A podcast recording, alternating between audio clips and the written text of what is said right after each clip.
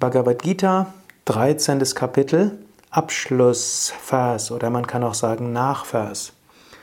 Hariom Tatsat iti Srimad Bhagavad Gita Supanishatsu Brahma Vidyayam Yoga Shastre Shri Krishnajuna Samvade Kshetra Kshetraknya Vibhaga Yogo Nama Trayodashodhyayaha so endet in den Upanishaden der glorreichen Bhagavad Gita, der Wissenschaft vom Ewigen, der Schrift über Yoga, des Dialogs zwischen Sri Krishna und Arjuna, das 13. Kapitel mit dem Namen Der Yoga der Unterscheidung zwischen dem Feld und dem Kenner des Feldes.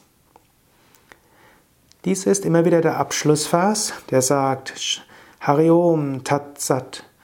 Damit erinnerst du dich, Tat, dies, Sat ist die Wahrheit, Om, das Unendliche, Hari, es zieht die Herzen aller an. Sei dir bewusst, tief vom Innen heraus wirst du angezogen vom Höchsten. Was auch immer du tust, Hari Om Tat Sat, möge es mich zum Höchsten ziehen, möge ich das Om, das unendliche Bewusstsein erfahren, möge ich Tat, das, als die Wahrheit erfahren.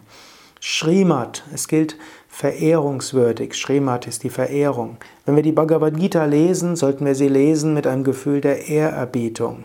Bhagavad Gita, sie ist Gesang, Gita, des Erhabenen, Bhagavan, Gottes. Bhagavad Gita ist nicht nur irgendetwas, nicht irgendetwas, was jemand geschrieben hat. Bhagavad Gita ist Gesang Gottes. Es gilt, wenn du die Bhagavad Gita studierst, mit Ehrerbietung heranzugehen.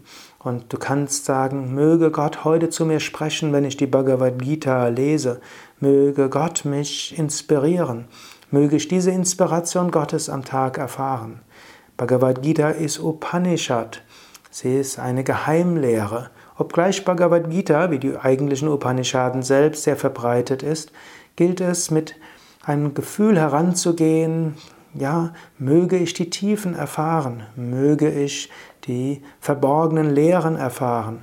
Selbst wenn du vielleicht schon die Bhagavad Gita mehrmals studiert hast, selbst wenn du vielleicht das Gefühl hast, ich erzähle in meinen Kommentaren, gerade jetzt im 13. Kapitel, immer das Gleiche. Erfahre das Mysterium vom Herzen her, spüre das Mysterium und jeden Tag von neuem gehe daran, möge ich die Tiefe erfahren. Bhagavad Gita ist Brahma Vidya, Weisheit von Brahman, Wissenschaft von Brahman, Wissenschaft vom Ewigen. Bhagavad Gita hat zum Thema, wie erfahre ich das Ewige? Bhagavad Gita ist Yoga Shastra, sie ist Schrift über Yoga. Sie ist nicht eine Abhandlung, sie ist Shastra, heilige Schrift. Und sie ist ein Dialog, Samvada, zwischen Krishna, dem Lehrer, und Arjuna, dem Schüler. Du bist wie Arjuna, der Schüler. Mit Ehrerbietung willst du Krishna empfangen. Krishna, wörtlich der Geheimnisvolle. Du willst als Schüler von Gott, dem Geheimnisvollen, lernen. Und mit dieser Ehrerbietung, Gott, von Gott zu lernen, kannst du immer an jedes Kapitel der Bhagavad Gita herangehen. Jeden Morgen, immer wieder, öffne dich für die Weisheit des Ewigen.